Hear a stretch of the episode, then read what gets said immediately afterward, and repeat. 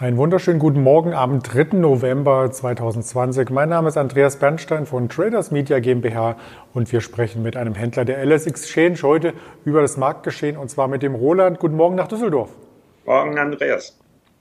Du hast gut lachen. Der DAX hatte gestern ja auch eine Erholung gezeigt auf die Verluste der Vorwoche. Wir erinnern uns, 8,6 Prozent ging es nach unten in der Vorwoche und gestern wieder 2 Prozent nach oben. Das heißt, in Zahlen ausgedrückt, wir haben die 11.800 wieder zurückerobert. Wie hast du das denn empfunden? Ja, also wenn der Markt so schnell steigt, dann kommen wir Händler natürlich auch schnell in Schwitzen. Das ist dann auch wieder anstrengend. Aber ja, nach äh, so vielen äh, Tagen, an denen es nur gefallen ist, äh, tut so eine Erholung doch ganz gut. Ähm, kam so ein bisschen aus dem Nichts, nachdem die Vorgaben in China äh, besser waren, äh, Konjunkturindikatoren oder Zahlen aus der Industrie haben den Markt so ein bisschen nach oben gepusht und äh, es läuft auch noch weiterhin nach oben. Wir sind jetzt bei 11,9. Es geht eigentlich genauso weiter wie gestern.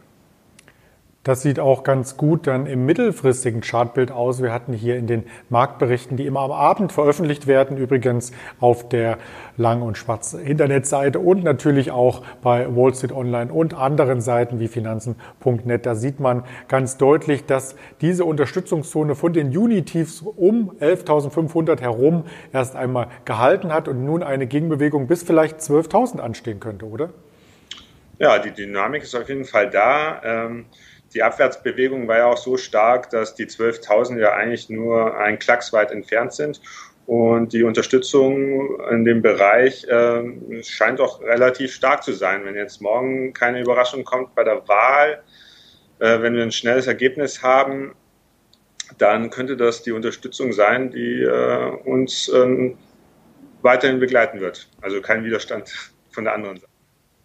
Du hast es schon angesprochen, die Wahl ist das dominante Thema heute, morgen, vermutlich auch übermorgen. Also der US-Präsident wird gewählt und Donald Trump selber hat schon gesagt, dass er ein valides Ergebnis bis Mittwochabend gerne auf den Tisch liegen hätte, wobei natürlich man vom Prozedere her wissen muss, dass ein Großteil der Wähler per Briefwahl wählen, insbesondere auch die Demokraten. Und da kann es noch etwas dauern mit der Auszählung. Also es könnte hier durchaus noch zu einem Kopf-an-Kopf-Rennen werden, wenn womöglich die Republikaner erst einmal ein Stück weit in Führung liegen und danach die Demokraten über die Auszählung der Briefwahl aufholen. Also das dürfte spannend werden. Und wer sich zurückerinnert, vor vier Jahren nach der Wahl, als Präsident Trump das erste Mal quasi ins Amt gekommen ist, zum Präsidenten gewählt wurde. Da gab es eine mächtige Reaktion an der Börse, ein dickes Down Gap. Also da kann man hier nur gespannt sein, was sich da entsprechend tut. Vielleicht kann man sich auch zurücklehnen und das Essen nach Hause bestellen. Und da kommen wir quasi zur ersten Aktie, die hier mit Zahlen aufwartet, zu HelloFresh. Genau, HelloFresh kam heute Morgen mit Zahlen, äh, wieder mal mit Rekordzahlen. Zwar haben sie erstmals mehr als 5 Millionen aktive Kunden und konnten knapp 20 Millionen Lieferungen aussenden im äh, vergangenen Quartal.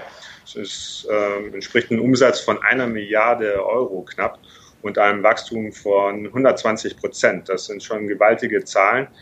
Ähm, Aktie ist bei uns äh, zweieinhalb Prozent im Plus bei 49 Euro ungefähr. War schon mal höher. Das Allzeithoch ist, glaube ich, bei 55 rum.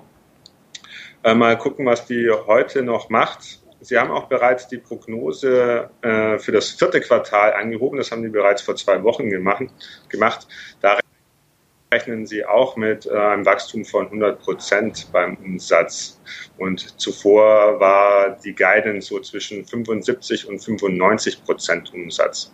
Also schon eine starke Zahl und durch den weiteren Lockdown äh, weltweit ähm, die verschärften Maßnahmen natürlich äh, auch ein bisschen Rückenwind von der Seite. Also eines der sogenannten Corona-Gewinner-Aktien.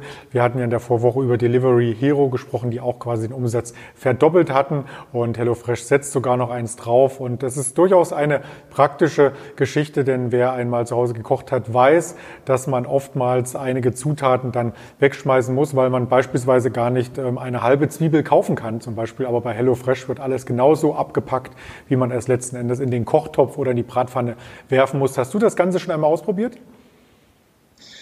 Nein, aber ich kenne ein paar Leute, die das probiert haben und davon begeistert sind. Und äh, solange es ja noch mehr Leute gibt wie mich und die Leute, die ich kenne, die das ausprobiert haben, sind wahrlich die Minderheit.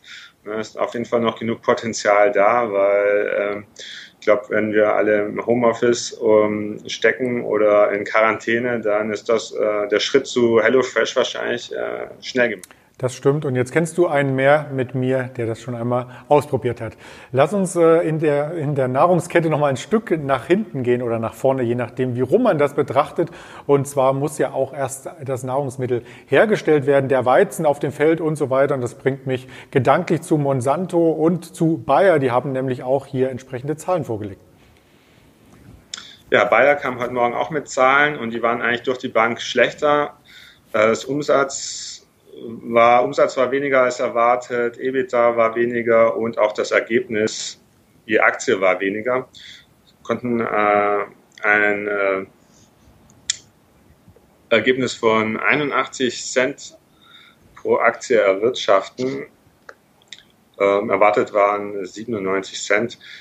Zusammengerechnet auf das äh, laufende Geschäftsjahr ähm, kommen sie vergleich, an vergleichbare Zahlen zum letzten. Allerdings äh, rechnet Bayer mit starken Rücken, äh, Gegenwind im Test. Und es mussten auch weitere Rückstellungen getätigt werden für den äh, Glyphosat-Vergleich und den Monsanto-Geschäft. Die Aktie entsprechend unter Druck. Hier, wie man im Chart sehen kann, wir sind quasi jetzt an der 40-Euro-Marke, oder?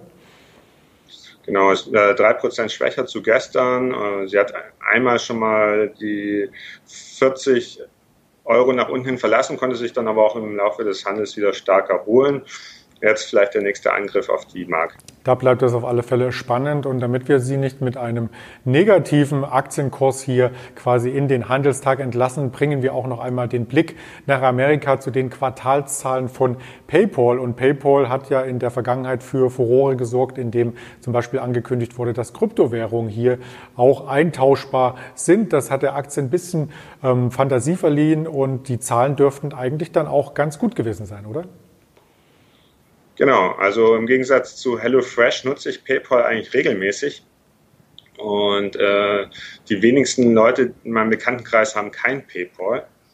Ähm, so auch die wieder mit Umsatz- äh, und Transaktionsrekorden. Ähm, zum Beispiel 25 Prozent mehr Umsatz gemacht als im Vorjahresquartal. Und auch der Gewinn hat sich verdoppelt. Und auch die Jahresprognose wurde angehoben. Und was macht die Aktie? Die Aktie fällt äh, gestern ging es äh, in Amerika nachbörslich 5% runter. Bei uns ist die jetzt ein bisschen erholt. Äh, wir haben ein äh, Plus auf dem Kursbild, aber ähm, mit dem Minus, das wir natürlich gestern auch noch hatten, ist die Aktie ungefähr zweieinhalb Prozent schwächer als nach der Wall Street äh, Schließung. Bei PayPal vielleicht noch der Hinweis an dich und an deine Freunde, die das alle nutzen. Es soll ja bald einen Strafzins geben für inaktive ähm, Nutzer. Ist das so ein Stück weit auch ein neues Geschäftsmodell? Hm, ich weiß gar nicht, ob es so viele inaktive Nutzer gibt bei PayPal. Ähm, keine Ahnung.